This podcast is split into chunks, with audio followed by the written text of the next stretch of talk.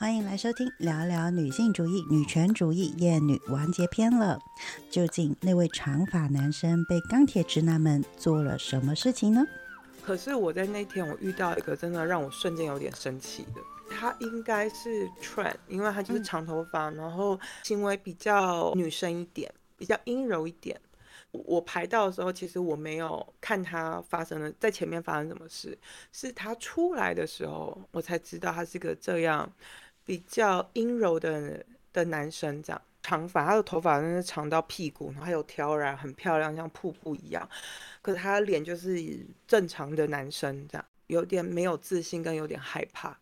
结果，因为那边就是公共厕所，那是没办法锁的，你只能够在外面摆动那个看外面看会是红色的还是绿色的，告诉别人有有没有人，但是他是没办法锁的，因为怕人锁起来在里面干什么事。这样有一群三四十岁的钢铁直男的一票人，竟然走过去开他的门。嗯，我有一开始有点愣住，想说怎么会这样？我就听到那男生很生气的在狂骂脏话，这样。我想我搞不太懂，所以后来看到那个男生走出来，他就是一个男性气质没有那么强的人。我们在说厌女，厌女哦，在男生身上的厌女也包含那种你会去排斥那个女性气质，慕强跟排斥女性气质结合起来变成厌女，为什么会造成对立？我们在利益上没有冲突，其实我真不懂那些男生为什么要去挑衅这个使用者。那个长头发的男生，我其实不懂，也许他们真的喝嗨了，觉得很有趣这样。可是这件事情根本不有趣啊！重点是这件事情会让这些人更觉得感觉到有对立，他被不友善的对待。当你不友善的对待的时候，就会有为什么现在会觉得好像有一点点失控的原因，就是因为他们还是感受到那个不友善，他们还是会恐惧，所以他们会需要在权力上要不停的推进去保护自己。嗯，当那个保护变成铜墙铁壁的时候，就变成是个攻击了，就变成是一种恐怖平衡了。对啊，我还是期待我的乐观会发生，它会自动矫正，我相信也会有。但是我也承认我不是那个群体的人，我不能够为他们发声。但是我作为一个女性的角色，我只觉得这些男人好无聊。是，如果我知道的话，我应该那个人向前的时候就会直接往前走，给他顶回去。嗯。对啊，我可能就会直接顶回去啊。虽然我是在男生厕所啦，对啊。最后，我想要给一个结论啦。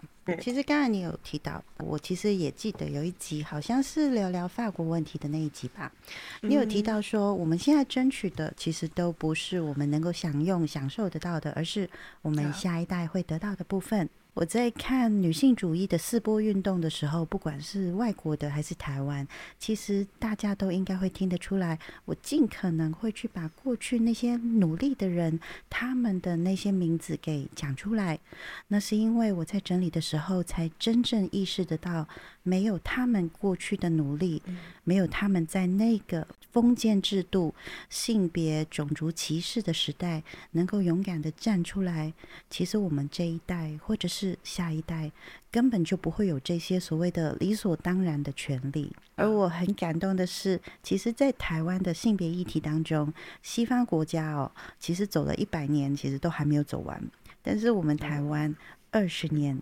已经出来了，虽然不能说百分之九十九完美的民主制度，但是我想说的是，外国的月亮没有比较圆，台湾的民主也没有特别的慢，但是我们仍然要为人权好好的努力。这个人权不分性别、年纪，所以如果你们希望拥有权利，就得要好好的想，你要的权利是利己还是利众。而最最最最重要的是，所有的权益争取，不要怕辛苦、受伤、挫折。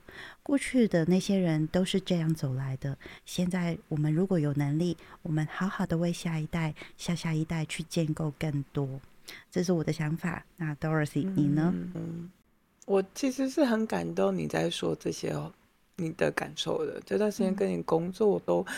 有时候都对啊，像我会想要问，对啊，你这样跟我工作，你是怎么样的感受，怎么样的想法？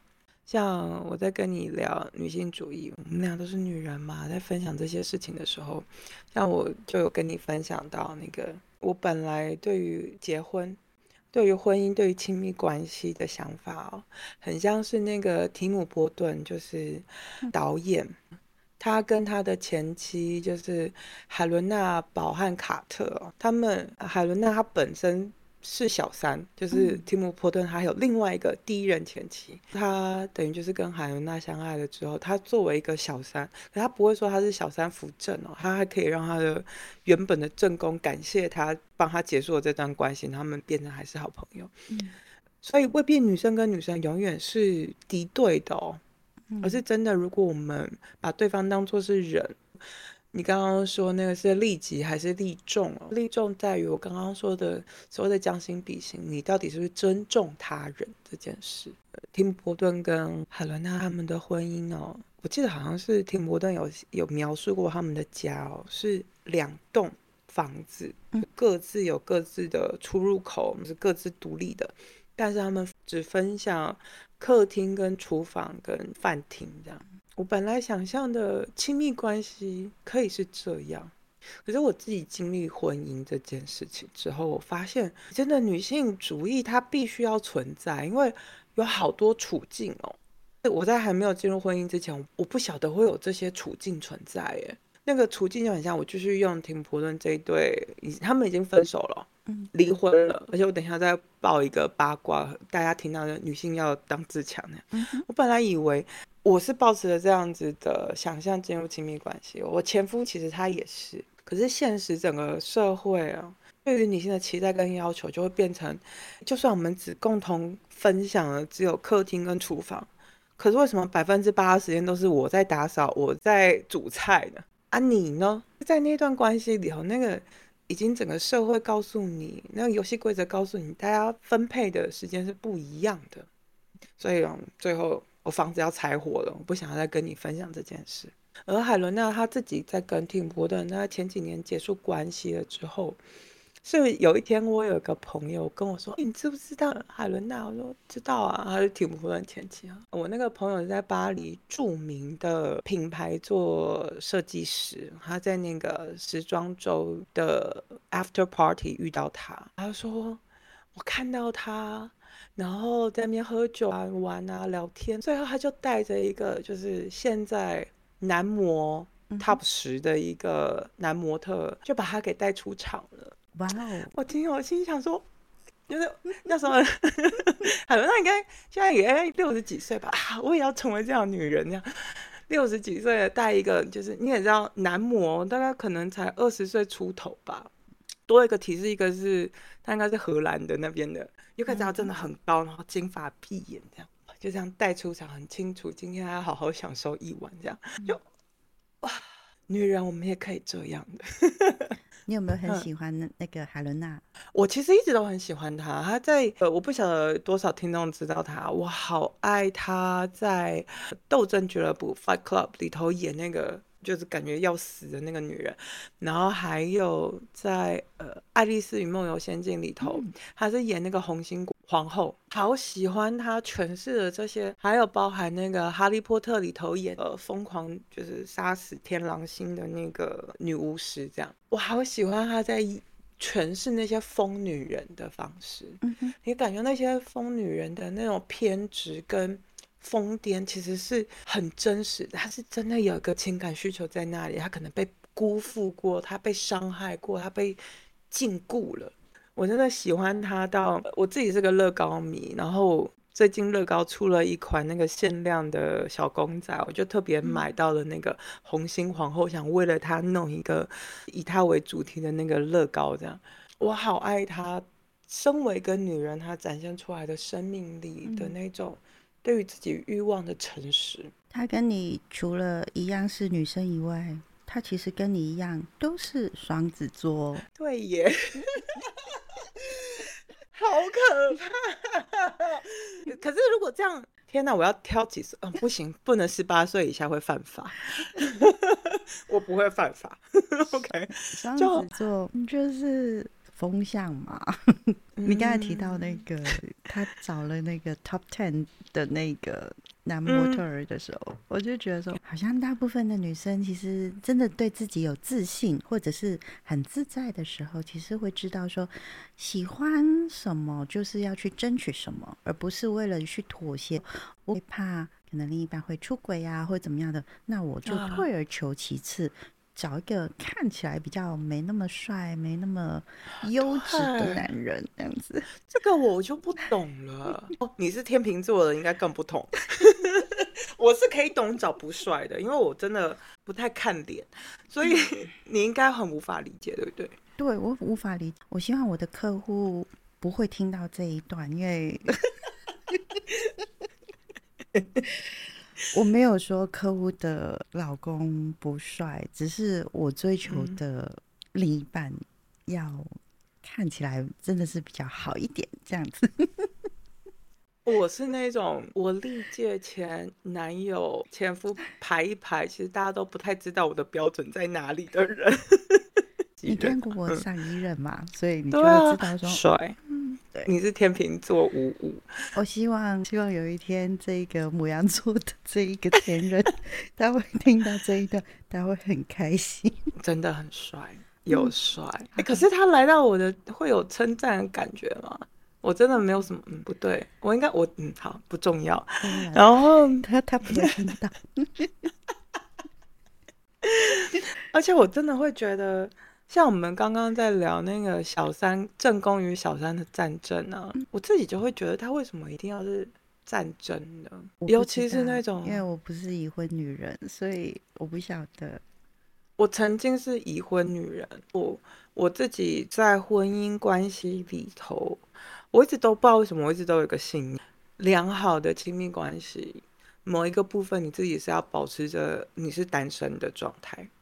你分享，就像我刚刚说那两栋房子，辛普顿跟海琳娜他们的曾经的婚姻关系啊，就是你是两栋独立的房子，但是我们分享部分的房间这样。我自己是很不把外表当一回事的人，然后是因为跟你在那边聊天秤座，我才发现 哦，我身旁全部都是天秤座。然后你又说天秤座很很外貌协会，我心想哦，所以我应该不错喽，谢谢。可是我真的从来没有花那么大的心力去注意这件，我当然会把自己整理是我开心的，但是有另外一个是我真的没有办法理解的是那种，像是我就感受到。我自己是亚洲女性，我前夫小我七岁哦，我先讲。然后我前夫长得对于台湾人而言是帅的，你也见过嘛？嗯，我记得老师你跟我说挺帅的，对不对？对。然后我自己可能走在路上，我其实也是会被搭讪、被要电话这样。可是这些男生在跟我搭讪的时候，我的某些特质、形态或者气质什么的，可是在我前夫身上，我看到的反而是。有好多的女生去勾引他的原因，是因为他有个正宫。接下来讲的东西好像可能会有点不太政治正确，或者是我没有要为难女人的意思，也是因为我很不喜欢为难女人，所以我其实发现这件事情的时候，我是很难过的。像我前夫他这个对象，说白了，因为等到我们真正离婚了之后。其实女生也没有跟他真的在一起，呃，那种去抢人家拥有的东西，也许男生也有，男生也会觉得抢人家抢来的总是会比较香的那种感觉，这种会有。可是当有这种抢争取的时候，就有种失去对于另外一个人的尊重，而那种尊重对我而言，其实离厌女没有差很多。其实离你到底知不知道你是一个怎样的人？也就是呈现出来，你不知道你是一个怎样的人，而不是在批判说你觉得抢来的一定比较香这件事没有，而是那种我会觉得很难过。不管是抢对方的老公，还是抢对方的男朋友这件事情，就是不管他的身份是已婚还是未婚的状态，我觉得是说在这个抢的过程当中，都不会是呃第三者或者是那个异性，就是那个男生。的那个问题，我相信其实这三个人当中各自都存在着各自的问题。当然，有一些人其实是习惯性，就是觉得说用抢的是会比较能够有成就感等等的。那有一些其实可能关系当中其实已经存在了一些问题没有解决的时候，可能就会很容易走入这样子的一些不合法律规定的一些关系出现。对，但是套回去海伦娜的那个这个人的时候，就是我还是会讲到，就是漂亮这件事情哦。是站在我们天秤座的人来说，其实啊，我我也要强调一件事，就是就是我啦，我交朋友没有分美丑的，就是漂亮跟丑这件事情，每个人的一个标准都不一样。但是因为在我心中，当另一半的时候，就有一点不行了，因为在我的观念当中，不吃一辈子也要吃好一阵子啊。所以你是那种会绝对挑 top ten 男 model 的那一种？没有 top ten，我没有那么夸张，就 top twenty 也可以。好，下次我有认识介绍给你。我我希望是说，当然就是世世界上不会每一个人都长得漂亮、长得帅。我承认，我也觉得说我不是长得一个是什么样的漂亮的女生，但是我。我想要去跟大家讲一件事：你们如果说在找另一半的时候，你们设定了一个标准，叫做因为你害怕对方可能因为长得漂亮或帅就会出轨，所以要让自己避免这个风险而退而求其次的话，我认为这样子的观念其实对你的一个亲密关系来讲，其实稍稍有一点不健康啦，就是。何止不健康？你先委屈自己，就像就像，其实我套一个台湾人很喜欢吃美食这个概念哦。你明明有呃五千块钱，你可以去吃一个可能一零一或者是威风南山上面的一个很好吃的东西，但是你却把这五千块钱花在路边摊吃一个米粉汤。这样子的事情，因为你为了妥协，说因为你觉得说吃上面那个可能就是可能没有那么好吃，所以我就把这个钱就就是花花在米粉汤，因为你知道米粉汤一定是安全，是你可以吃得到的。但正直的话，那你干嘛要花那个五千？是你干嘛把自己的标准要去降格呢？除非是你本身就很喜欢长得不怎么样的人，或者是长得比较普通一点的人。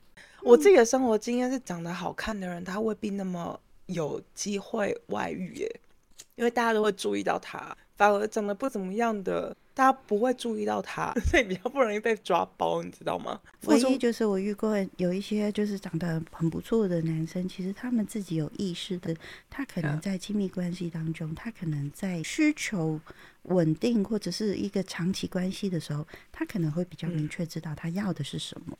也许他要的是每一段的一个短暂的、短暂的一个仙女棒的一个感受，那你就要认清楚说，哦，他只是要仙女棒，他不是要一个长期的一个亲密关系。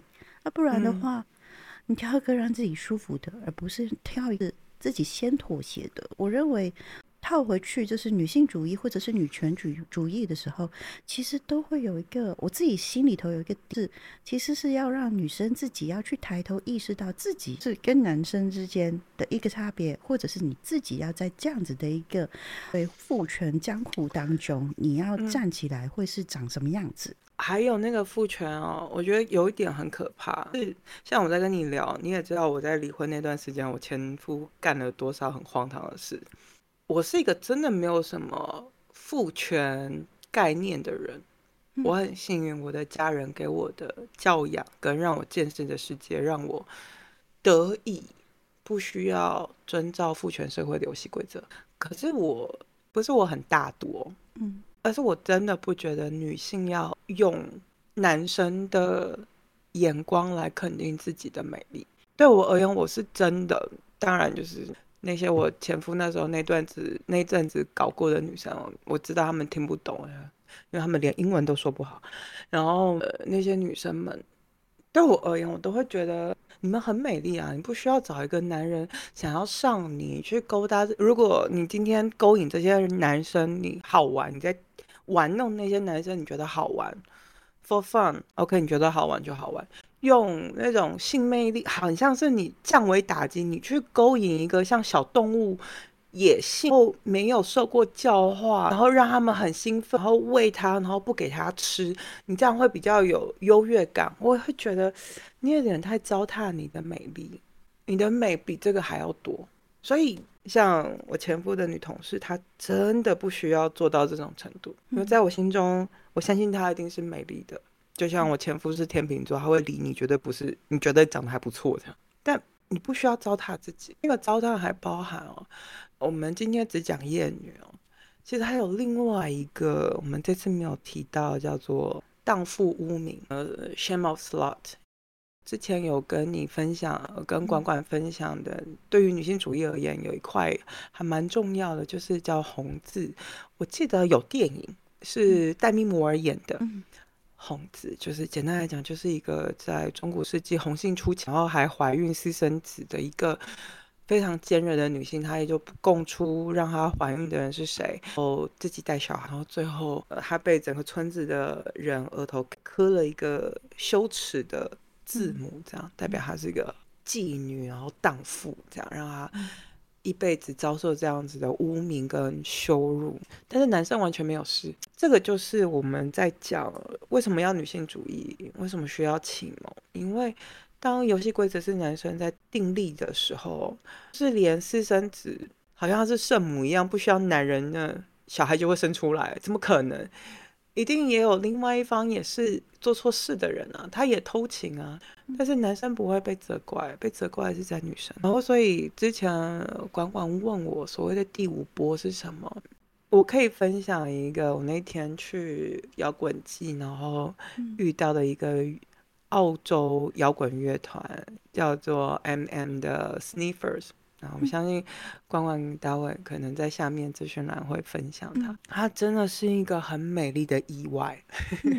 我只是提早到，我在等我想要的团上台，然后就只是听到他们现场真的好有魅力哦。但是我我得承认，我跟我朋友看到那个荧幕的时候，第一个反应是嗯，他是裸体的吗？这样，因为那个主唱有。因为大家有机会去看他的 NTV 或者他的现场表演，简单来讲，他绝对就是一个萧伯，他就是他的招牌，永远就是可能上半身就是个比基尼，而且他那天穿的是很像肉色的金色的比基尼，然后加上一个超短会看到屁股蛋的那种短裤，他在台上就是尽情的演唱，然后奔放，然后他的其他乐手都是男生，那些 sniffers，就是那种。很像钢铁直男，很害羞，就是乖乖在那边演奏乐器。我看啊，真的，我觉得她好美哦！我的妈呀，好吸引人，我完全被吸引进去了。我想，然后这几天我也就疯狂的在听他们这个乐团，然后他让我，我其实有一个可能对于女性主义有比较多理解的听众哦，可能对我接下来讲的东西比较有概念，没有的也没关系，有兴趣可以 Google 听听看，也很有趣，在。女性运动思潮里头有一派，就是我们在讲通俗文化里头会讲到摇滚乐。呃，比较近代的摇滚乐手，比较有女性意识的，可能比较有名就是 Patti Smith。好，她总算被这世界辜负了这么多年，永远是 Bob Dylan 的那个身旁的那个女人。她苦了这么多年，她总算可以自己扬眉吐气。她终于被看见，她是这么的有才华。记得我二十几岁大学开咖啡馆的时候，我的咖啡馆常放她的歌。我都会觉得很悲伤难过，你知道吗？那个年代的女性主义者就是觉醒者，是沉重的，是悲伤的，因为我们要对抗很多很不公平的状态，嗯，是很痛苦的。然后大概是年代七零年代那时候，整个英国摇滚出来的市场，然后再来近代人，后来就有什么 Breeders 啊，然后羊毛衫啊。还有 B York，终于好像看到所谓的第五波的女性主义可以有怎样的形象。And Sniffers，她就是一个很有机会，我真的很强烈推荐去看他们的 NTV，它真的会震碎你三观的那一种。它里头就有一首歌叫 Security，呃，他就说 Security，Will you let me in the pub？I'm not looking for trouble，I'm looking for love。I'm not looking for harm，I'm looking for love。保卫，你可以让我进入这酒吧吗？我不是来找麻烦的，我是来找寻爱的。我不是来这边造成伤害的，我是来找寻爱的。所谓第五波，或是我们现在，如果我的年代等于就是第四代的女性主义者，当然我的生命还在继续。我希望我六十岁的时候也可以像海伦娜这么棒，或者是。我在开头有讲到我在都柏林遇到的那位七十八岁老奶奶的故事，我等一下会说完，但是我要先回到他这个歌词。我很希望我这个时代的人，我们可以开创的，就像这首歌一样。我可以很疯狂，我可以看起来像我刚刚形容他那个装扮，简直就是荡妇嘛，穿的那么暴露，对不对？嗯。可是他身上没有那种很，就是那种阴柔之气，你知道吗？他是非常有力量，他全身都是肌肉的。可是我真的觉得她好美哦。这样，我不是来找麻烦的，我是来寻求爱的。寻求爱，没有任何人是做错事。我不是来造成痛苦跟伤害的。嗯所以，当你真的是对人是尊重的时候，像我前夫跟他的前同事，不是我大度，我再次说不是我大度，甚至我很难过，我还是难过。可是我难过是很可惜，在那一段关系的最后，他是互相在努力，至少我前夫那方是很努力在对我造成伤害的，但是我还是很努力的，我只想要。I'm looking for love，我我只是来寻求爱的，而最后我收在一个我在都柏林酒吧认识的一个七十八岁的老奶奶。嗯，为什么我最近好像就包含我今天声音也不好？最近的确因为去年的伤，我也还在代谢这些伤跟情绪。然后那天状况不好，然后想起一些很痛苦的过往。那天在街上逛，在市中心，在都柏林，然后我需要找到一个 bar 想。静下来喝个酒后，跟朋友约，等一下在全世界排名第六的牛排馆，这样我想我等一下要去吃全世界排名第六的牛排，最好吃的牛排。可是我还是情绪非常的糟，所以我找到一个酒吧，点了一杯酒，然后出来找位置的时候，遇到一个就是真的是英格兰老太太，戴着珍珠耳环，穿着套装。哦，就过去说，哦，我可以跟你分一下桌子嘛？这样，因为没有其他位置。他说可以啊，如果你不介意我抽烟啊。我说不介意啊，就发挥出我在英国混了那么多年聊天的那个能耐啊，就说怎么奶奶怎么会在这？这样，他就说哦，如果你不介意跟一个。我刚被我的男伴给就是放鸽子了，嗯，然后就哈，我就愣住了，想这也这开场白也太直接了吧？通常英国人不是要先聊聊天气嘛？哦，他跟我说，哦，他就秀他的结婚戒，一个很大的祖母绿的戒指，然后我结婚，但是我老公。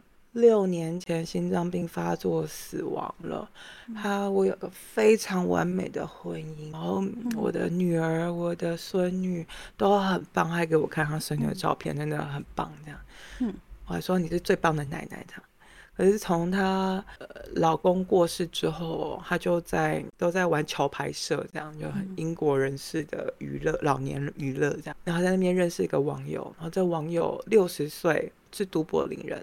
奶奶是英格兰人，然后他们就在网络上聊天了六年多。奶奶就是邀请他说：“哦，我在英国，等于我家什么都有，你就来我家坐坐啊，然后当朋友这样。”然后可是男生就说：“哦，我还有婚姻，我还有老婆，绝对不可能去英格兰找你。”我心想说：“哦，原来这种。”荡妇啊，那种小三的那种情节，就算你到七十八岁也是会困扰你的，所以赶快解放自己这些想法吧。然后我说没有啊，你就只是交朋友啊。奶奶说可，我还是会有一点点介意，就是他毕竟还是有老婆的，我不希望老婆真的觉得不舒服。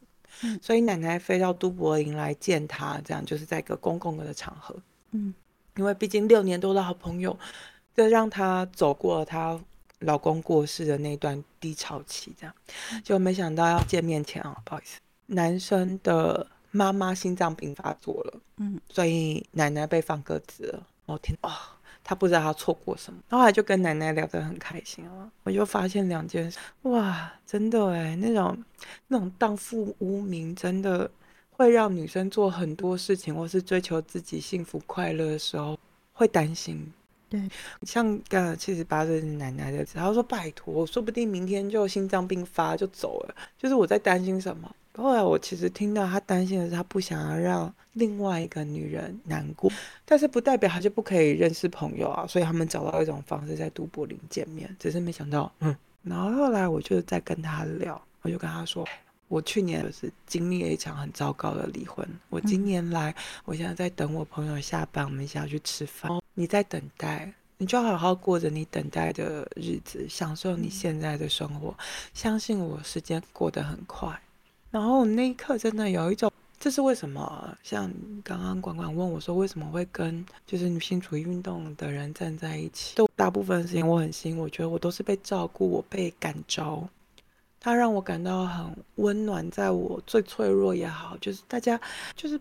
搭个把手就好。然后那一刻，奶奶跟我讲的她的人生的智慧，会让我觉得很温暖。她用了一段很美好的婚姻，这个婚姻真的存在。她真的有遇到一个很棒的人，所以我还跟奶奶说：“对啊，所以真的人格、人品才是最重要的。”她说：“对你下一个不要再选法国人了。”这样哦，好，老奶奶的智慧很受用的。然后，尤其是刚刚你在分享那个对抗小三的战争这件事，我其实听到我也觉得很难过，就是不需要把自己给困死，或者是我们可以花一点时间照顾好自己。